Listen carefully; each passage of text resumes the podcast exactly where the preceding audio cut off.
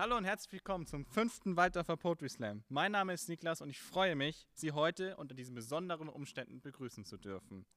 Emilian und ich werden heute durch diese Veranstaltung führen.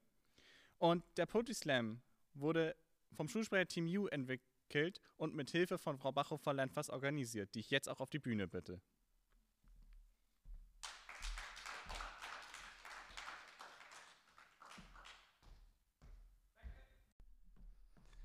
Guten Abend und herzlich willkommen auch von meiner Seite aus. Ich habe zwar in diesem Jahr so gut wie gar nichts mit diesem Poetry Slam zu tun, aber ich bin gerne dabei. Ich freue mich darüber, dass es ein so schlagkräftiges Team gibt, das sich diesmal dieser Veranstaltung angenommen hat. Und ich wünsche allen, die hier versammelt sind, viel Freude dabei, also hier vor dem PC versammelt sind und das angucken können, wünsche ich viel Freude dabei, die sich die Texte anzuhören. Vielleicht sollte man noch mal zwei Worte darüber verlieren, was so ein Poetry Slam überhaupt eigentlich ist. Es werden Texte geschrieben, selber geschrieben, nichts abgeschrieben, nichts von irgendjemandem kopiert. Es wird geschrieben über das, was einem selber unter den Nägeln brennt, auf der Seele liegt, worüber man schon immer gerne mal schreiben wollte, so wie man das sich eben selber vorstellt. Und es gibt dann eine Jury, die wird es auch nach diesen Videoeinspielungen geben. Diese Jury entscheidet, welcher der Texte Ihnen am besten gefallen hat. Das ist also eine absolut subjektive Geschichte, aber es macht trotzdem Spaß. Wir werden hier zwei Gruppen haben. Jeweils vier Personen werden erst einmal in einer eigenen Gruppe gegeneinander, äh, gegeneinander antreten, zu viert. Es wird aus beiden Gruppen jeweils einen Gewinner, eine Gewinnerin geben und diese beiden werden untereinander den Sieger des fünften Waldorfer Poetry Slams ausloten. Und die Jury wird zugeschaltet und wird diese Videos zu sehen bekommen und kann dann selber entscheiden, wen sie gerne wählen möchte. Ich glaube, das reicht erstmal. Und ich bitte nun die erste Vortragende, Anna, auf die Bühne.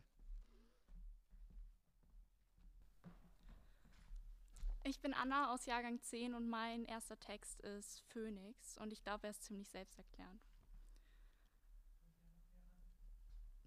Ein kleines Häuflein Asche. Ich frage dich, wann ist dein Feuer erloschen? So instabil wie ein Kartenhaus, ein Windhauch und du brichst in Tränen aus all diese Tränen möchtest du verstecken. Niemand soll sehen, wie verletzlich du bist. Das schwache Mädchen, das alle in dir sehen und mit Samthandschuhen anfassen, möchtest du nicht zulassen. Und so ziehst du Tag für Tag Masken über dein trauriges Gesicht und legst sie abends ab und weinst dich in den Schlaf, nur um morgens die Kraft zu haben, alles zu verstecken und für andere zu lächeln. Woher kommt dieses Gefühl? Sind es überhaupt deine Tränen oder die eines jenen, dem die Kraft zum Weinen fehlt? Du verstehst es nicht. Alles nur aus deiner neutralen Sicht. Dir geht es schlecht und du denkst, dir fehlt das Recht. Die Asche, ein Zeichen der Zerstörung. Der erloschenen Flammen, die den Feuer entstammen. Ein Zeichen der Vergänglichkeit. Sie nimmt uns die Illusion der Ewigkeit. Doch unter all der Asche ist ein kleiner Funken Hoffnung, der grün in deinen Augen leuchtet. Und du denkst, die Hoffnung zu haben wäre naiv, aber es ist das Einzige, was dir Kraft gibt. Es wäre naiv, keine Hoffnung zu tragen. Du vergisst langsam selber, wer du bist und verdrängst dieses dunkle Gefühl. Doch manchmal bricht es hervor und kontrolliert all deine Sinne. Die Gefühle kontrollieren all deine Sinne, obwohl du sie zu beherrschen dachtest. Doch du kannst nicht das beherrschen, was du verachtest. Und du verachtest, was dich schwach macht.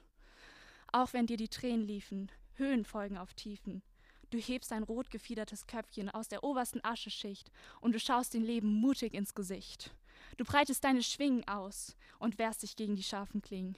Du steigst empor, nimmst dir zurück, was du verlorst. Wärme wie tausend Sterne. Deine Farben leuchten kräftiger als deine Narben. Schau, wo du heute stehst. Stehst hier und liest von deinem Papier, hier in deiner Hand, ohne dass du deine Gefühle verstecken musst hinter einer Wand. Und es ist an der Zeit, dir ehrlich zu sagen, wie stolz ich auf dich bin. In diesem Moment, es gibt nichts mehr, was dich noch von deinen Gefühlen trennt. Ich hätte nie gedacht, dass aus Asche wieder Feuer entfacht. Doch wenn ich nicht schwach sein kann, dann kann ich auch nicht stark sein.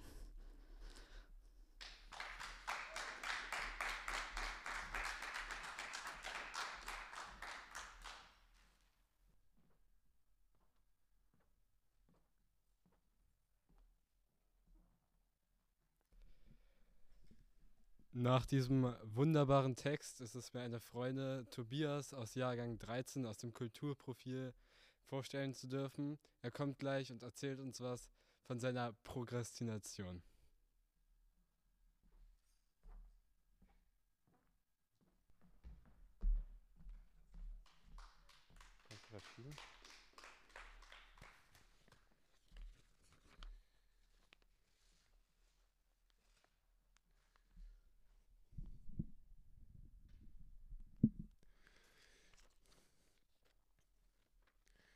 Ja, hallo. Ich habe einen Text geschrieben, der heißt Der Ort oder auch Prokrastination.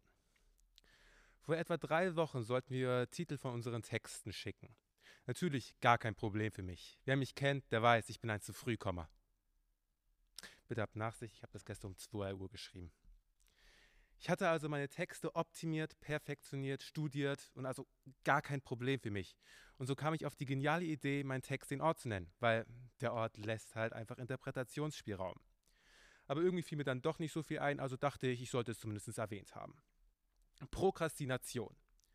Ich glaube, ich bin der König der Prokrastinator. Ich kann gar nicht mehr zählen, wie häufig ich mich zu Hause hingesetzt habe, ein Loch in die Wolken geguckt habe, mich daran erinnert habe, ach, ich schreibe ja morgen einen Vokabeltest, die wird sicher krank sein. Und noch weniger kann ich zählen, wie häufig es ja tatsächlich funktioniert hat. Oder wie häufig wir Hausarbeiten bekommen haben und ich mir eine Woche vor der Abgabe sage, komm, jetzt machst du mal die Aufgabe, damit du am Ende nicht so viel zu tun hast. Und am Ende fällt mir dann ein, ach Gerald, der alte Fuchs, der hat ein neues Haus hier bekommen. Ameisen, das muss ich mir angucken. Nur damit ich am Ende mich verfluche und die Frage stelle, warum denn Ameisen? Ich meine, was ist denn so spannend am Ameisen? Ist ja nicht so, als ob die du streichen könntest oder sowas. Die sind einfach da. Aber im Endeffekt könnte man auch sagen, wo ein Wille ist, da ist ein Weg. Und wenn Gerald die streichen will, der kriegt das hin. Aber das ist ein ganz anderes Thema. Am Ende sitze ich wieder an meinem Schreibtisch und plötzlich ruft die Emma an. Mit der habe ich seit Jahren nicht mehr gesprochen. So fühlt es sich zumindest an, wenn eine Mitschülerin krank ist und für eine Woche nach den Haus und, nach, und dann nach den Hausaufgaben fragt und dann für die nächste Zeit die Frage stellt, hat sie vielleicht einen Crush auf dich? Besteht die Eins in einer Million Chance? Du aber sehr schnell realisierst, dass, die vierte, dass sie die vierte Person ist, die sie anruft, weil jeder andere in der Klasse keine Ahnung hat. Nachdem du mit dem Gerald, dem alten Fuchs, zurückschreibst und ihm versicherst, dass Anna, ein, dass Anna einen Crush, Emma einen Crush auf ihn hat, weil er das fünfte Opfer wurde, setzt du dich jetzt hin, selbstsicher, ohne Zweifel, dass du jetzt anfängst, diese Hausarbeit zu machen. Du bist so selbstsicher, du hast sogar schon einen Satz geschrieben und dann das Unaussprechliche passiert. Deine Mutter passiert oder auch Vater, je nachdem, was du halt willst. Sie, er, es ruft Essen. Ganz schrecklich für dich. Du wirst aus deiner Konzentrationsphase rausgerissen. Du kannst heute nicht mehr arbeiten. Geht nicht. Am nächsten Tag denkst du dir, ist gestern einfach blöd gelaufen. Aber du hast ja noch so viel Zeit, also gar kein Problem. Nur heute geht es halt nicht. Du hast diese ganz blöden Probleme in der Magengegend herum. Du kannst echt nicht zur Schule gehen und arbeiten erst recht nicht. Wie auch? Wie soll man sich denn konzentrieren, konzentrieren, wenn man so böse krank ist? Nachdem das Gefühl nach drei Tagen weg ist, fühle ich mich endlich in der Lage zu arbeiten. Ich setze mich erneut an den Schreibtisch und denke, heute. Heute ist der Tag, der mein Leben verändern wird. Ich werde heute anfangen mit der Hausarbeit. Das hat einfach den Grund, dass ich heute die Hausarbeit abgeben muss.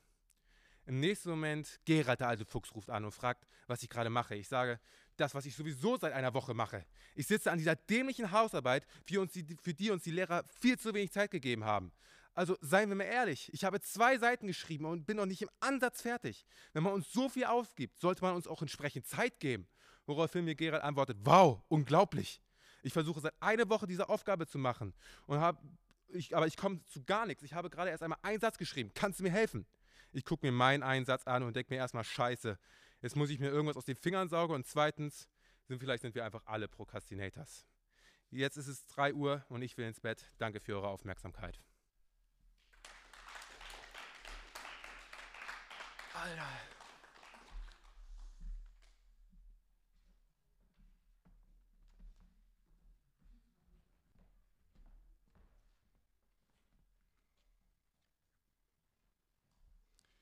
Vielen Dank, Tobias, für diesen Hammertext. Der hat wirklich aus meiner Seele gesprochen. Nun haben wir den nächsten Teilnehmer, das ist Fabian. Er wird uns den Text vortragen, der Dirigent in meinem Kopf.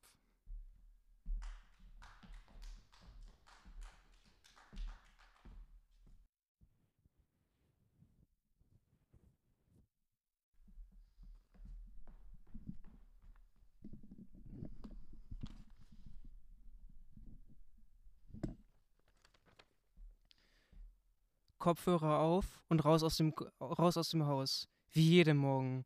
Die Klänge der Musik morden mich durch den Tag. Ganz zart, ganz zart naht sich die Musik meinem Sumpf.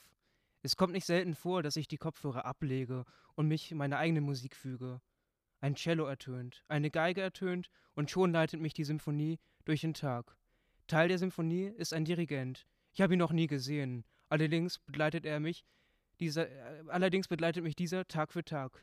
Er lässt zum Beispiel immer wieder bestimmte Instrumente besonders laut spielen, gibt das Tempo vor. Häufig kommt es mir aber so vor, als wäre ich dieser Dirigent, als würde ich den Takt vorgeben. Ich höre den Instrumenten besonders zu, die besonders laut klingen. Wenn mir das gefällt, ignoriere ich das Klavier oder die Geige.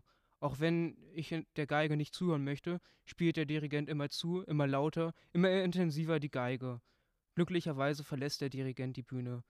Nun sind es keine Instrumente oder Symphonien, die mich begleiten, sondern die Noten selbst oder keinerlei Vorgaben. Ich frage mich, gerät nicht alles außer Kontrolle?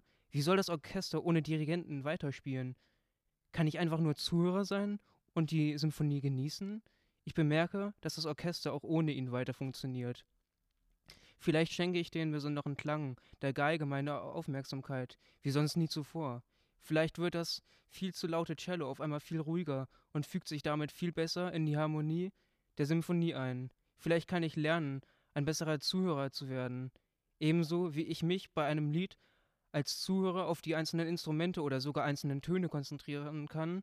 Wenn der Dirigent nun etwas besonders laut spielen lässt, dann höre ich zu und schenke ihm die geforderte Aufmerksamkeit. Vielleicht kann ich dem Dirigenten so im Laufe der Zeit zeigen, dass ich ein guter Zuhörer bin und jedem Instrument, jedem Ton die Aufmerksamkeit schenke, die es in dem Moment verdient. Doch gibt es überhaupt den Zuhörer? Oder ist es nicht vielleicht so, dass dort nur der Klang der Symphonie ist, niemand, der zuhört, sondern eben nur das Zuhören selbst? Halt, denke ich mir, ich versuche dem Orchester zu lauschen. Hütend und wütend hebt der Dirigent seinen Zauberstab über das Orchester. Tempo 1, 60 Sekunden. Tempo 1, 60 Sekunden. Doch umso mehr ich höre, umso mehr, umso mehr verschwindet die Melodie, von der ich noch ebenso entzückt war.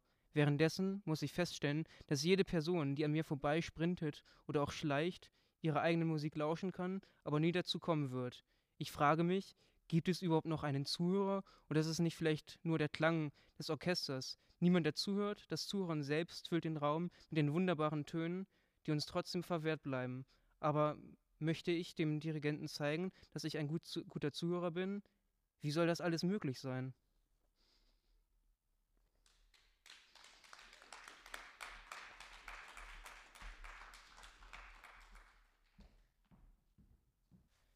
Nun als nächstes kommt Robin aus Jahrgang 13. Er wird uns ein recht gesellschaftskritischen Text vortragen. Sehr interessant. Viel Spaß dabei.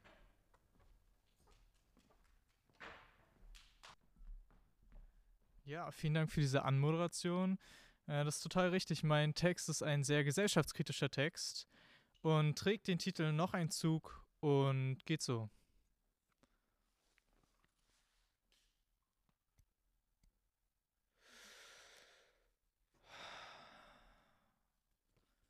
15 Minuten Pause. Und dabei arbeite ich die ganze Nacht.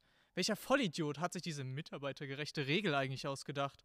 Machen Sie sich keine Sorgen. Sie können zur Pause in das Haus gehen und finden sich bei uns ganz schnell ein. Klar, zwischen den aufgeplatzten Müllbeuteln und dieser versifften Gasse fühle ich mich doch gleich viel mehr daheim. Ach, scheiß drauf. Wie bin ich überhaupt hierher gekommen? An diesen Ort, wo ich keinen interessiere. Es ist dein Leben und deine Entscheidung, sagte meine Mutter, aber wirft mich raus, nur weil ich nicht studiere. Wie soll ich denn meine Wege gehen, wenn ich keinen eigenen Schritt gehen darf? Alle entscheiden, wie ich sein soll und sagen, ich soll einfach ich sein. Klar, und dem Alkoholiker sage ich, er soll bitte nüchtern bleiben und serviere ihm dann den feinsten Wein. Jeder ist, wie er ist, aber wir, trotzdem sitzen wir alle ganz brav, wenn es darum geht, dazuzugehören. Ein Teil vom Ganzen zu sein, ist so verdammt schwer, denn heute wissen wir nicht mehr, wer wir sind und wohin wir wollen. Zwischen all dem bunten Gedränge und leuchtend blinkenden Lichtern versuchen wir so einzigartig zu sein, wie es nur geht, während man langsam zusieht, wie der farbenfrohe Kern in unserer Selbst immer mehr verblasst. Ein Grau, das keiner, keiner liebt, aber auch längst kein Mensch mehr hasst. Na, was weiß ich schon. Ich wusste nie was und ich werde nie was wissen. Selbst in der Schule blieb ich ständig sitzen, als ich versuchte zu lernen, ohne zu verstehen, dass es nicht um Inhalt ging, sondern nur noch um das Bestehen. Alles in sich reinstopfen, um es dann wieder auskotzen zu können. So läuft man mit tausenden anderen ein riesiges Rennen, in dem wir alle unser Bestes geben. Wir wollen schließlich stolz auf uns sein und ein erfolgreiches Leben. Aber im Ziel wartet kein Verständnis und ein freudiges Strahlen, sondern ein graues Blatt Papier mit objektiv gesetzten Zahlen. Wie soll man auch wissen, wer wir sind, wenn man uns nicht gegeneinander aufrechnen kann? Hauptsache, man gewinnt und zieht nicht mehr am selben Strang. Ach, was rede ich denn da? Muss doch nur fest an mich glauben. Und dann kann ich alles schaffen. Ein wenig Mut, mich wieder zusammenraffen und schon sieht die Welt ganz anders aus.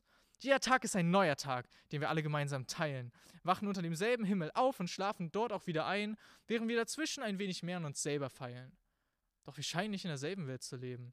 Reden von Fake News, Manipulation und Verschwörungstheorien, gehen für Gedanken auf die Straße, die alle anderen nicht verstehen, während wir doch dieselbe Luft einatmen.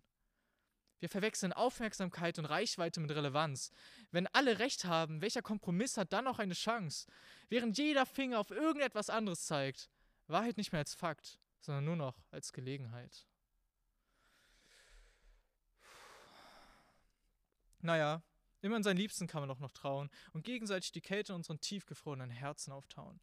Liebe ist doch das, was uns im Innersten zusammenhält. Vielleicht das naivste und doch das kostbarste dieser Welt.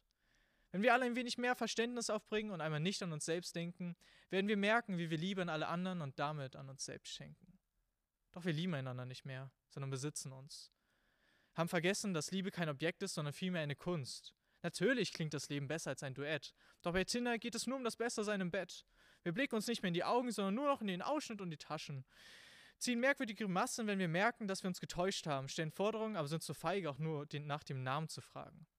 Jeder muss einem Ideal entsprechen und unsere Liebe ist exklusiv. Ab sofort nur noch in Dating-Apps und nicht mehr in einem Brief. Liebe zu nur einem Menschen und nicht zur ganzen Welt. Liebe nicht mehr deinen Nächsten, sondern nur noch, was dir gefällt. Was soll's?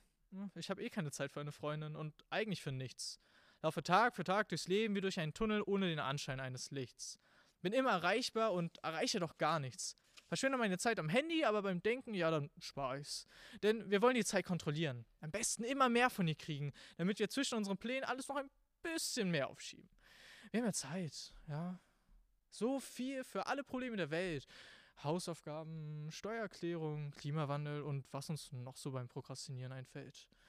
Wir haben Zeit zum Warten, aber nicht mehr für uns selbst, sind zu beschäftigt, um zu leben, atmen nicht mehr, weil es schön ist, sondern nur noch, weil es uns am Leben erhält.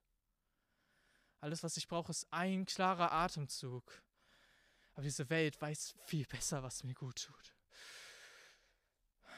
Ich verstehe nichts mehr. Wann soll ich laut sein? Wann soll ich schweigen? Wann soll ich hinschauen, wenn andere vor meinen Augen leiden? Wann soll ich zuhören und wann andere unterbrechen? Wann soll ich verzeihen und wann soll ich rächen? Wann soll ich aufstehen, für meine Werte in den Krieg ziehen? Wann soll ich am Tisch sitzen bleiben, warten, dass andere sich benehmen? Wann soll ich meine Fäden durchschneiden, die mich bewegen wie eine Marionette, wenn ich mich doch Tag für Tag selbst vergesse am glühenden Ende meiner Zigarette? Ich muss weiter. Ich darf nicht stehen. Und sonst muss ich zusehen, wie ich erkenne, dass ich mit jedem Zug, den ich nehme, mich selbst ein Stück weit mehr verbrenne.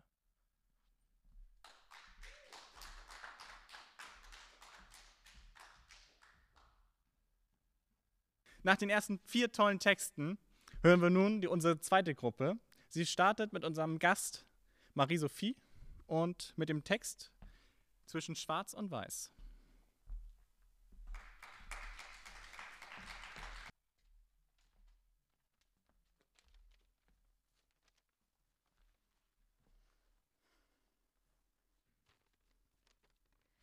zwischen Schwarz und Weiß. Ich stehe auf einer Linie zwischen Schwarz und Weiß, in einer meiner Grauzone. Von außen ruft mir Weiß zu, loszulaufen, Schwarz hält mich an, stehen zu bleiben, nachzudenken, abzuwägen. Weiß will mich stützen beim Gehen, will meine Schritte sehen, schwarz, will meine Schritte leiten, mich führen, bis in alle Ewigkeiten. Jeden Schritt, den ich tue, werden beide sehen, mich aber dennoch nicht verstehen? Drum bleibe ich lieber noch kurz hier in meiner Grauzone stehen. Während Schwarz an meiner linken Hand zieht, flüstert es, ich weiß etwas, was du nicht weißt. Und selbst wenn du es wüsstest, könntest du es nicht verstehen. Ich bin schwarz, die Summe aller Farben. Ich verstehe alles, habe alles gesehen und so vieles erlitten. Nimm meine Hand, gib mir deine Liebe, hilf mir aufzustehen, mich umzudrehen und die Welt voller Liebe zu sehen. Ich weiß, du willst mir helfen, mir, die doch alles hat. Doch du siehst mich und für dich bin ich einfach nur ich. Komm, ich will dir den Weg zeigen, will deine Schritte leiten. Komm, nimm meine Hand. Komm. Du undankbares, kleines Ding. Tust, als würdest du die Welt kennen. Dabei kannst du dich eigentlich nur in deinem Bett verstecken und flennen. Jetzt tust du wieder so besserwisserisch. Dabei hast du keine Ahnung von der Welt und was sie für dich bereithält. Jetzt nimm, nimm meine Hand. Du hast es mir doch eben versprochen. Und nun jedes einzelne Wort gebrochen. Ich will dich nicht mehr sehen. Außer du entscheidest dich jetzt, mit mir mitzugehen. Ich stehe zwischen Schwarz und Weiß. Weiß ruft mir zu, ich soll loslaufen.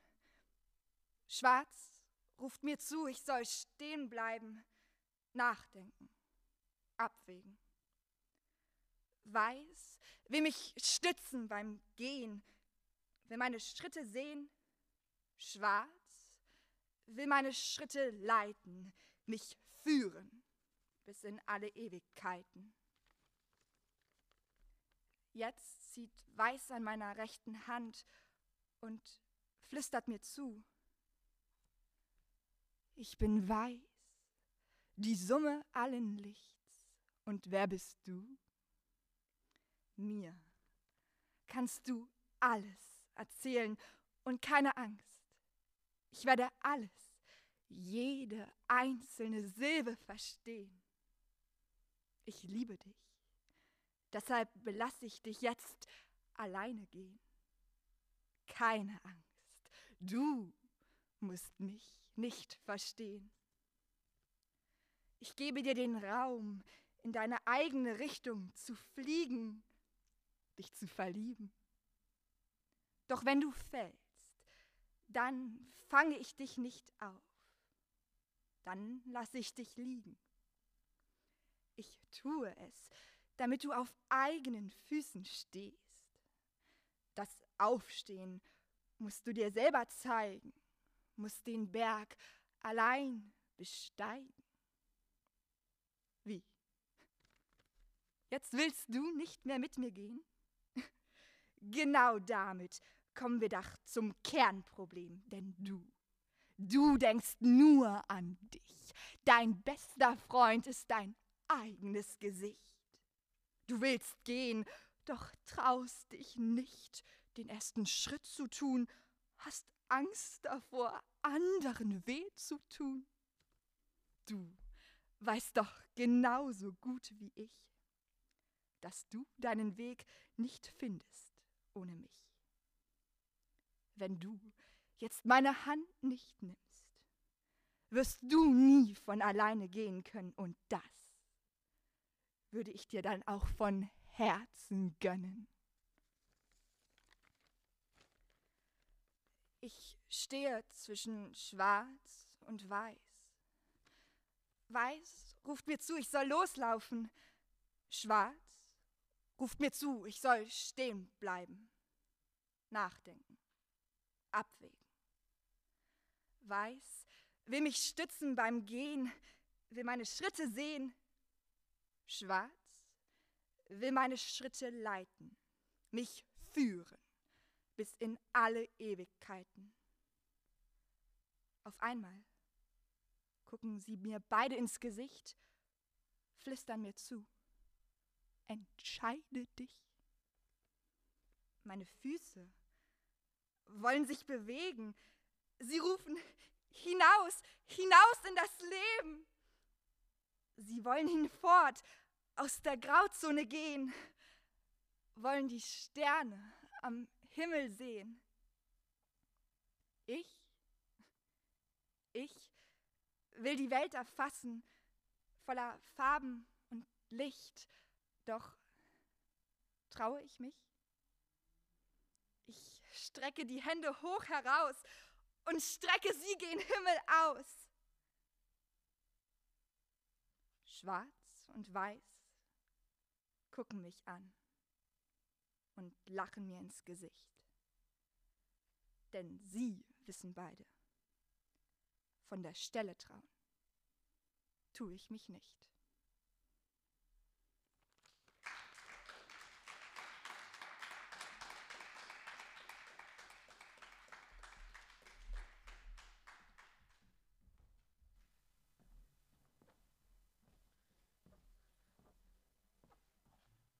Nun denn, jetzt nach diesem Text, der ja wirklich zum Nachdenken angeregt hat, kommt als nächst, nächstes äh, Leon.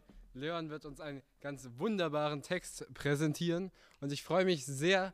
Also, los.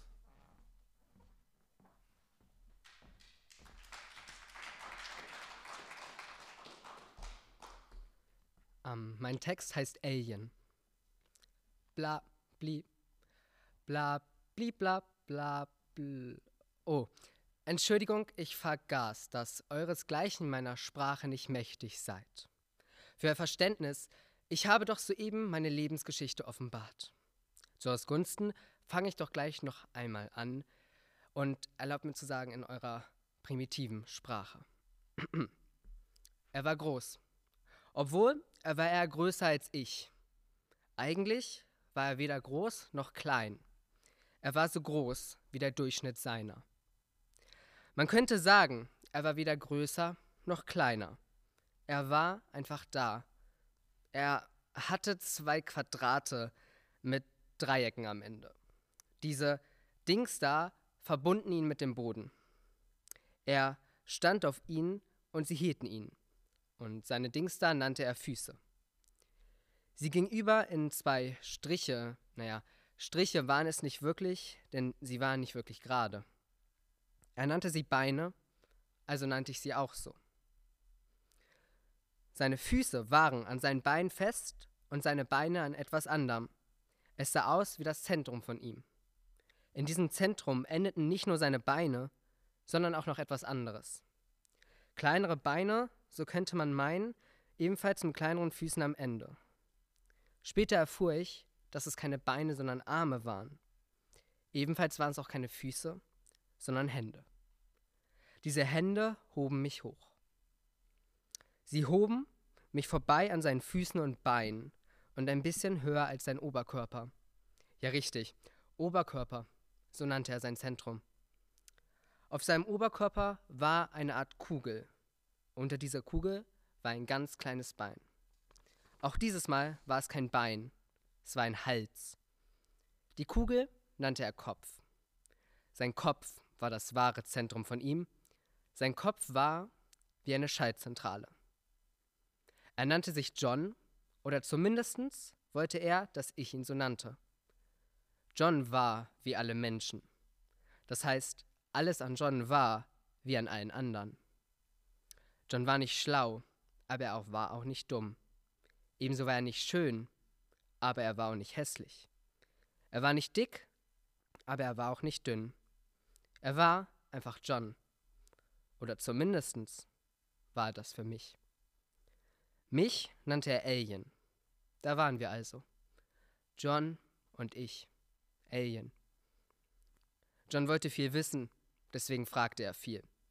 Ich hörte, was er sagte. Ich verstand auch, dass er mich meinte, deswegen antwortete ich ihm. John verstand, dass ich mit ihm sprach, aber er verstand nicht, was ich sagte. Anstatt mir zu antworten, schüttete er nur seinen Kopf. Er sagte mir, dass wenn ich rede, er nur blub, bieb, blab, blieb, blab, blub hörte. Weil er mich nicht verstand, hörte er auf zu fragen. Da waren wir also, John und ich. Da er mich nicht mehr fragte und ich nicht mehr antwortete, waren wir einfach da. Wir waren zusammen, irgendwo, und taten nichts außer sein. Auf einmal tat John noch nicht mal mehr das. Er war nicht mehr. Statt John war da wer anders. Er war wie John, aber auch nicht. Er hatte die gleichen Füße, die gleichen Beine, den gleichen Oberkörper, die gleichen Hände an den gleichen Armen, die den gleichen Alien hochhoben. Hin zu seinem gleichen Kopf. Trotzdem war er nicht John. Er war anders, war wilder, war größer, obwohl er noch gar nicht groß oder klein war, sondern einfach nur da. Er nannte sich Peter. Nun waren wir da. Peter und ich, Alien. Peter fragte mich nicht. Nein, er erzählte von seinem Plan zu fliehen. Er sagte mir, dass sie uns, ähm, nein, ihn, korrigierte er sich hastig, gefunden hätten und weggebracht haben. Um uns, ähm, nein, ihn, korrigierte er sich wieder, gefangen zu halten und, ja, mehr wusste er nicht, nur dass er nicht gefangen gehalten werden wollte. Also wollte er fliehen und wie von Zauberhand tat er das auch. Denn plötzlich war auch er nicht mehr, wie John auch plötzlich nicht mehr war. Da wo Peter war, war jetzt wer anders. Auch er war wie John, aber auch er war anders. Er hatte die gleichen Füße, die gleichen Beine an den gleichen Oberkörper, die gleichen Hände an den gleichen Armen, die den gleichen Alien hochhoben, hin zu seinem gleichen Kopf. Trotzdem war nicht John. Er war auch nicht wie Peter, nein, er war anders als die anderen.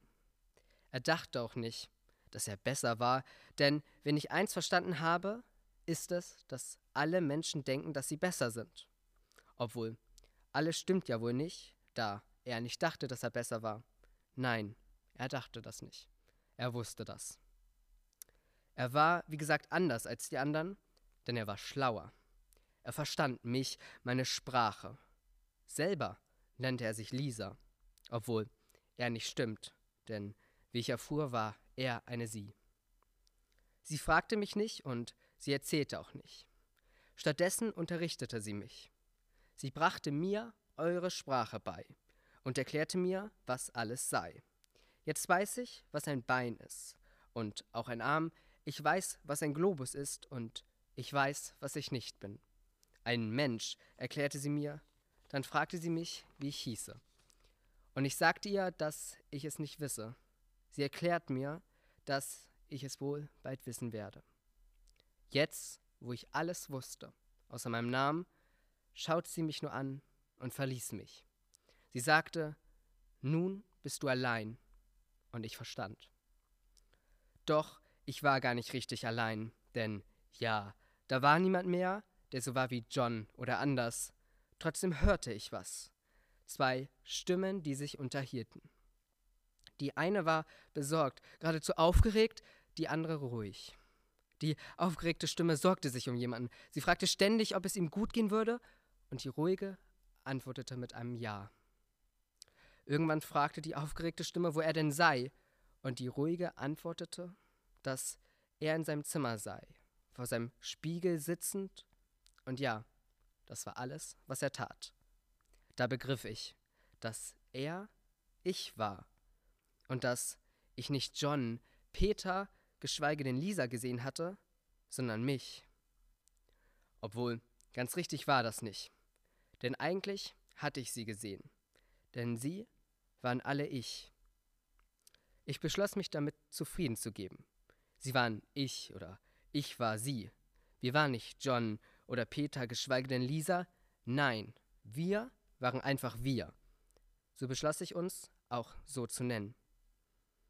Als ich nochmal in den Spiegel sah, sah ich sie. Sie hatten zwei Füße, die übergingen in ihre Beine, welche mit ihrem Oberkörper verbunden waren. Von diesem gingen zwei Arme aus, die in zwei Händen endeten. Auf ihrem Oberkörper war ein Hals und auf ihn ein Kopf. Sie streckten ihre Arme aus, als ob sie etwas hochheben würden, doch ihre Hände waren leer. Irritiert schauen sie ihn in die Augen und sehe mich. Und dich. Ich sehe uns, ich sehe alle, denn jeder ist auf seine Art nicht allein, denn jeder hat uns. Dankeschön.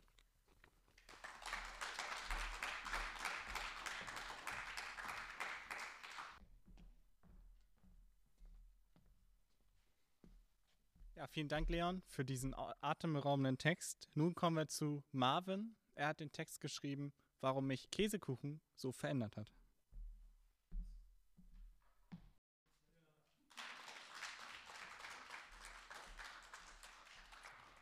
Dankeschön. Jeden Morgen wache ich auf nach demselben Albtraum. Jeden Morgen habe ich denselben Wunsch und verfluche den Tag herausgefunden zu haben. In Käsekuchen ist kein Käse. Du denkst vielleicht, da ist Käse drin, weil der Name dies einem sehr nahe liegt. Aber nein, kein Käse. Nun werden einige sagen, also ich moch mein Käsekuchen immer mit Frischkäse. Das macht nur keiner, weil wir uns alle Rezepte aus dem Internet holen und die sind mit Quark. Und ich kenne keine Person, die sich denkt, das Internet ist falsch und ich, der Koch, mache das jetzt anders. Die, die sagen, außerdem, die, dass Frischkäse Käse ist, haben noch nie einen Flammkuchen gesehen. Wo sind die Flammen? Wo ist der Kuchen? Nur weil der wunderschöne Name es naheliegt, dass es da drin ist, bedeutet es nicht, dass es sich wirklich darum handelt. Wo ist der Frischkäse, verdammt nochmal frisch? Und wo ist der Käse? Oder ist es Käse? Nach der Definition ist Käse ein Produkt, ähm, welches aus Milch hergestellt wird, was als Brotbelag oder als Aufstrich gegessen wird. Nach dieser Definition wäre auch Nutella Käse. Und ich weigere mich zu glauben, dass Nutella Käse ist. Daraus folgt, Frischkäse ist nicht Käse. Nur weil das aus Milch gemacht ist. Das ist aber auch alles Käse, weil die Folgen daraus sind viel schlimmer, als wir uns vorstellen können. Können wir wirklich noch alles glauben, was wir hören? Ein wirklich furchtbarer Gedanke. Da fiel mir aber ein, ein wenig beruhigt es mich doch. Zumindest bei Gummibärchen und Hamburgern. Vielleicht sollte ich in Zukunft etwas anders darüber nachdenken.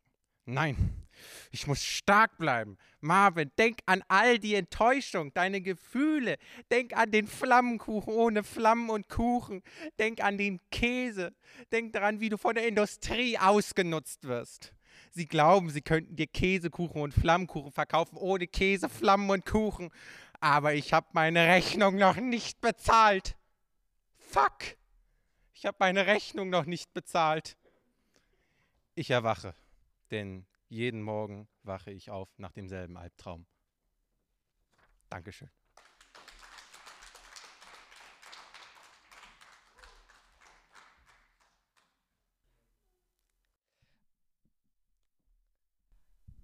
Also ein, ein super Text, den wir gerade gehört haben. Käsekuchen, auf jeden Fall ein großes Thema. Sollten wir uns mehr mit beschäftigen. Jetzt kommt Merit mit ihrem Text Geister.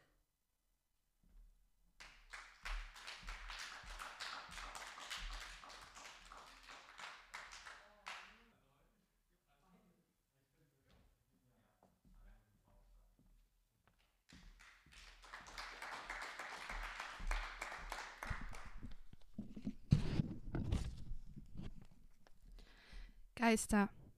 Nimm dir einen Moment Zeit, um dich zu fragen, was ist das Wertvollste, das du hast? Und ich sag dir, deine fünf Sinne, um die Welt einzufangen, Neurotransmitter, elektrische Impulse, durch die all diese Worte gerade zu dir gelangen. Deine Welt, alles, was du siehst, fühlst oder hörst, ist nichts, als was du daraus machst.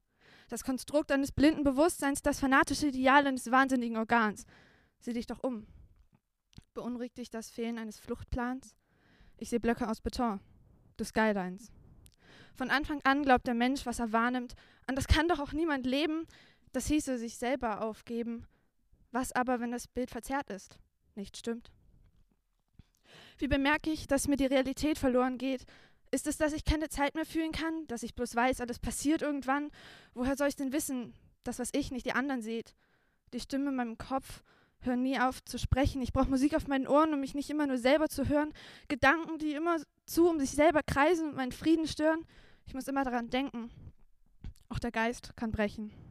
Auf den ersten Blick erkennt man sie nicht. Von außen sieht es aus, als ob sie alles unter Kontrolle hat. Doch sie steht jede Nacht auf und zieht durch das Licht am Meer der Stadt Reflexionen auf ihrem Gesicht.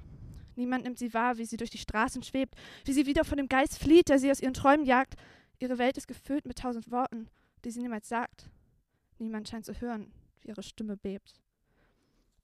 Die Welt nach Mitternacht ist eine andere. Sie ist allein, doch kann trotzdem vor sechs nicht schlafen. Sie folgt den Ideen, die sich in ihren Weg warfen. Wozu nur ist ihr Körper noch imstande? Wie lang kann sie wohl noch so weiterleben in ihrer verzerrten Welt? Sie hört Schreie in sich, der Kopf tut ihr weh vom Denken, sie fühlt sich ferngesteuert, wenn sie versucht zu lenken. Ohne Flügel ist es eine Frage der Tage, bis sie vom Himmel fällt. Die Luft so leicht, erdrückt sie und erhält sie doch am Leben, heimlich träumend vom Aufgeben, erstickend an Euphorie. Es sind unsichtbare Kräfte, die den Menschen verrücken, Geister, die seinen Verstand zerreißen.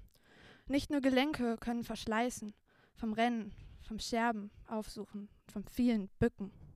In einer Welt voller Farben male ich meine monochrom, sodass auch die Linien verschwimmen, die Kanten und Tiefen bestimmen. In meinem Gemälde bin ich ein Fleck, bin ich ein Phantom. Ich drehe mich im Kreis und ich glaube, ich wäre in Bewegung, doch mein Fortschritt gleicht einer Stilllegung. Schwarz, grau, weiß. Etwas treibt mich wieder nach draußen, macht mich nervös, ruhelos. An kalten Wintertagen renne ich durch den eisigen, klirrenden Wind. Es zerkratzt mir meine Lungen, ich spüre nicht, dass ich blute im Sprint. Der Tsunami, vor dem ich fliehe, ist zu groß. Man kann doch nicht dem entkommen, das in einem wohnt, in dessen Schatten man wächst und fällt. Illusion ist deine ganze Welt. Das Gehirn ist bloß ein Tauber, der Reize vertont. Sie glaubt, ein ganzes Reich allein für sich zu regieren. Sie sitzt in ihrem Mind Palace einsam auf dem Thron wie eine Königin. 100 Milliarden Zellen, in denen sie gefangen ist. Die Befreierin. Voller Sehnsucht nach mehr beginnt sie zu fantasieren. Tausend Geschichten, die real scheinen. Nachts schläft sie nicht, muss sie alles aufschreiben, entschwindet dieser Welt und möchte fortbleiben. Und wenn sie allein ist, muss sie weinen. Ich weiß, sie wurde immer stummer. Es sind bloß die Worte auf ihrem Herzen zu groß und schwer geworden, die ihr schmerzen. Sie bleibt bei sich mit ihrem Kummer. Ihr Geist muss ganze Welten erschaffen und auf dem Papier zum Leben erwecken. Wenn sie schreibt, dann wird ein buntes Bild zu schwarz-weißen Strichen und sie schaut den Gedanken zu, wie sie sich vermenschlichen. Dann fühlt sie sich endlich frei. Die Worte legen sie bloß, sie kann sich nicht verstecken. Ich finde den Tag viel zu laut und zu Mainstream. In der Nacht ist es die Neonlicht die Neonlichtreklame, die zum Kunstwerk wird, die Weite und Stille der Dunkelheit, die das Unmögliche birgt, die Zeit der Freien, versteckt vor jedem Regime. Spät nachts, erst als der Rest endlich schläft, die Augen fest geschlossen, nimmt sie ihre Arbeit ins Visier. Am Tag bringt sie kein Wort aus Papier, doch in der Nacht ist's, als hätte man sie mit Ideen übergossen. Sie verfällt einer Art Rausch und kann sich nicht mehr halten. Sie verliert Kontrolle und blind jedem ihrer Gedanken. Mit jeder dieser Nächte wird sie mehr zu einem Geisteskranken. Ich weiß das auch, aber es lässt sich nicht mehr ausschalten. Ihr ist ihre Welt schon dreimal verloren gegangen. Ich habe zugesehen, wie alles verblasst, zu einer homogenen Masse, in der ich nichts liebe und nichts hasse, schaut durch meine Augen wie durch Glas, bin in mir selbst gefangen. Warum werden diese Geister um uns immer mehr? Zieht ihr gegen die Menschen in den Krieg, muss ich mich fragen, aber es sind doch, es sind doch unsere Uniformen, die sie da tragen. Eines Tages besiegt uns nämlich unser eigenes Heer. In unserer Welt passen so viele Dinge nicht mehr zusammen. Wir denken, wir müssen immer bloß einfach weitermachen, stehen den Dingen in den Boden und warten, bis sie einkrachen. Wann war der Moment, als dem Menschen seine Grenzen verschwammen? Sie ist von einem grauen Nebel umhüllt, den niemand durchdringt. Sie kann die Welt da draußen nicht mehr sehen, die Menschen, die an ihr vorübergehen. Bis zum Hals steht sie im Wasser, träumt von Atlantis und singt. Und während sie dann bewegungslos im Wasser treibt, fühlt sie sich verbunden mit der Welt, spürt, wie das Ich in ihr zusammenfällt und fragt sich, was wohl einmal noch von ihr übrig bleibt. Sie liest die großen Philosophen und findet im Leben doch keinen Sinn. wie sie mit den Worten ringt, ist, was mich zum Schreiben zwingt, weil ich die vielen Worte loswerden muss, werde ich einmal Dichterin. Danke.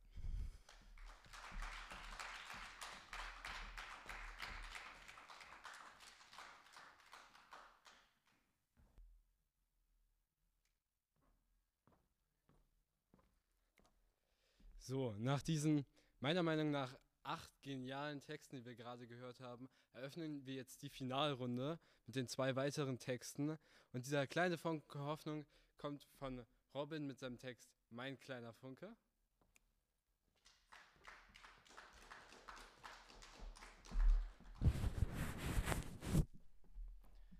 Genau.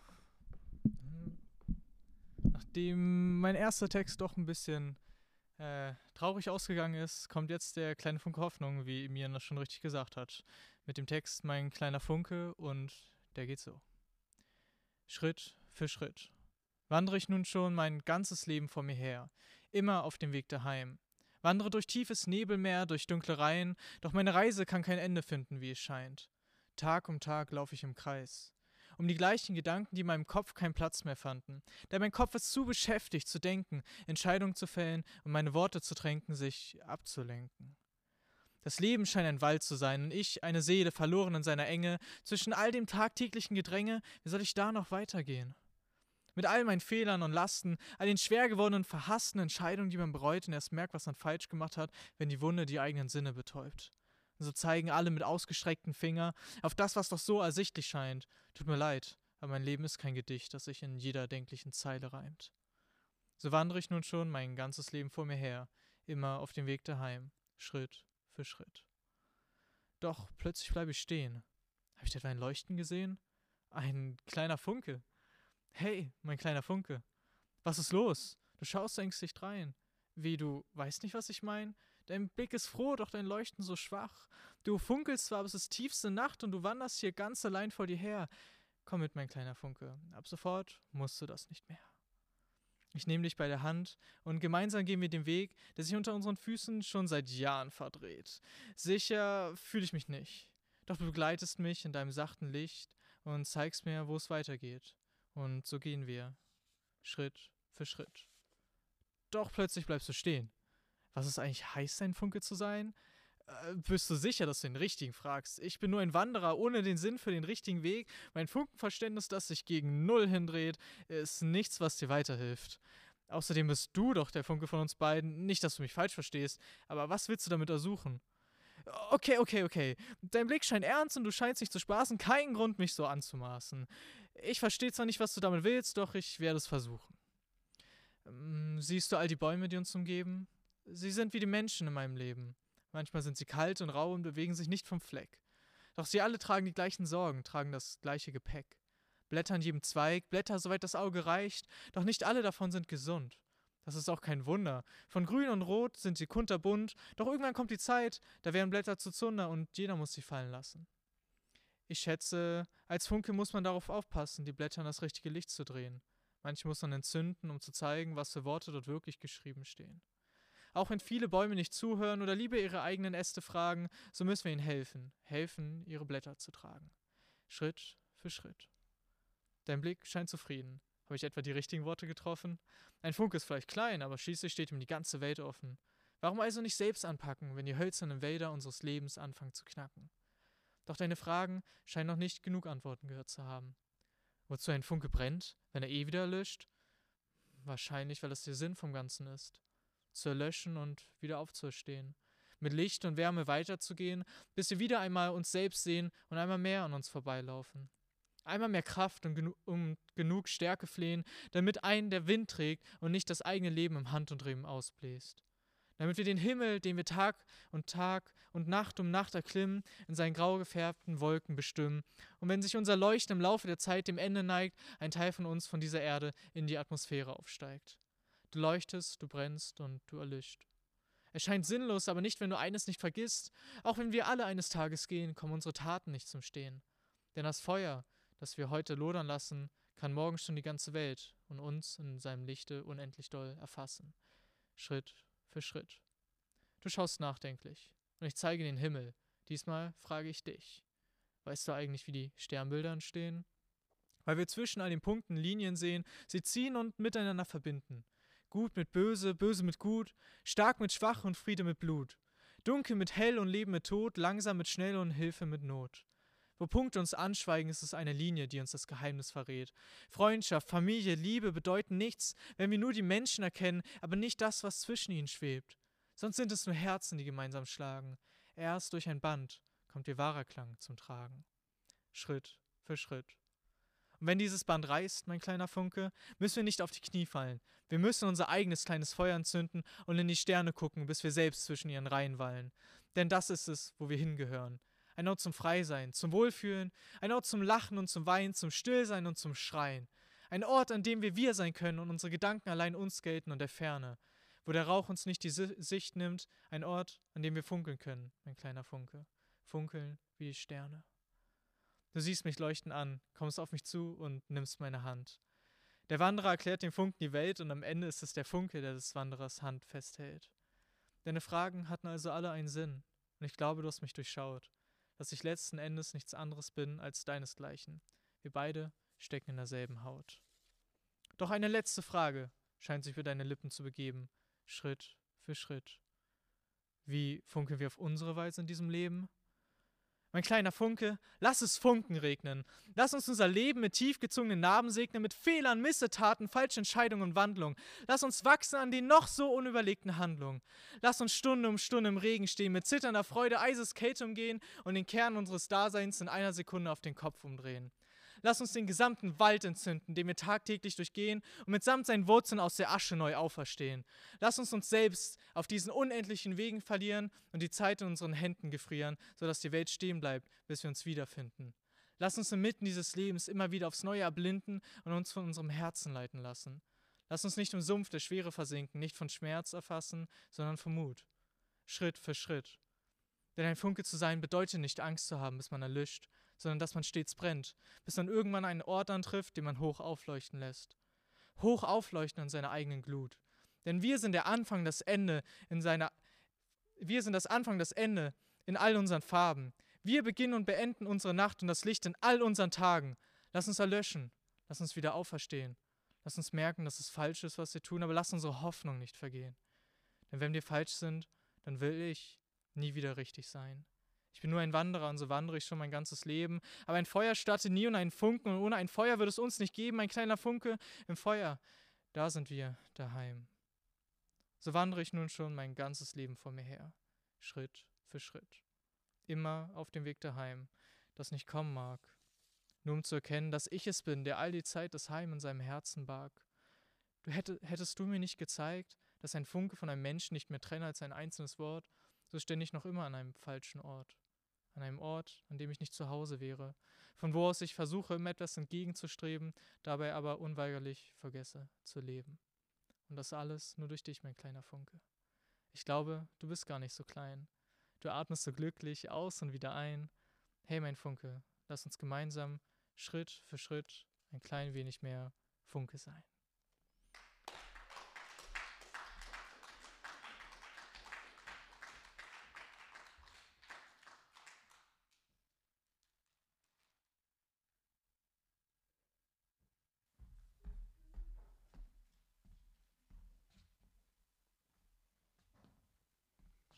So, nach nun dem ersten herausragenden Finaltext kommt nun der zweite Finaltext von Marie-Sophie, Nur einen Traum.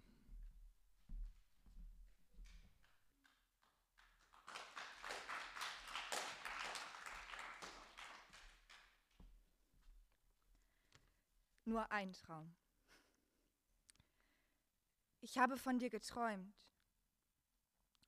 habe mich im Traum gegen dich aufgebäumt, wollte dich fragen, ob du weißt, was es ist, das Wort, was du so behandelst wie Mist. P steht für einen Pater, für einen Vater, der ein Vorbild ist, das Gegenteil von dem, was du eigentlich bist. A steht für einen Anfang, den ein Vater sieht, wenn er seine Tochter zum ersten Mal in den Armen wiegt und leise flüstert. ich hab dich lieb. Das zweite P steht für die Pflege. Die Zeit, die man sein Kind behütet, auch wenn es noch so trotzig wütet. A steht für Akzeptanz. P, A, P, A, Pa, Pa, Pa, Pa, Papa. Dieses Wort in meinem Mund schmeckt so oft so ungesund. Ich weiß nicht, ob du glücklich, trotzig oder wütend bist, wenn du mich dazu bringst, abzuschalten. Und das Ganze allein durch dein Verhalten. Durch dich werde ich ein anderer Mensch, eine Person, die du noch weniger als mein eigenes Ich kennst. Wenn du bei mir bist, meine eigenen Träume vergisst, mich auf einen Weg führst, der nicht der meine ist, frage ich mich wann, oh wann ist es endlich vorbei mit dieser elendigen Quälerei. Wenn du weit fort von mir bist, sehne ich mich nur nach einem.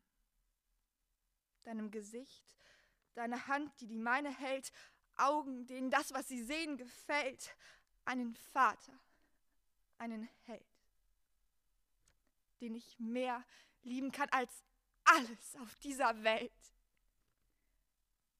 Doch jetzt gucke ich in dein Gesicht und das, was ich sehe, gefällt mir nicht.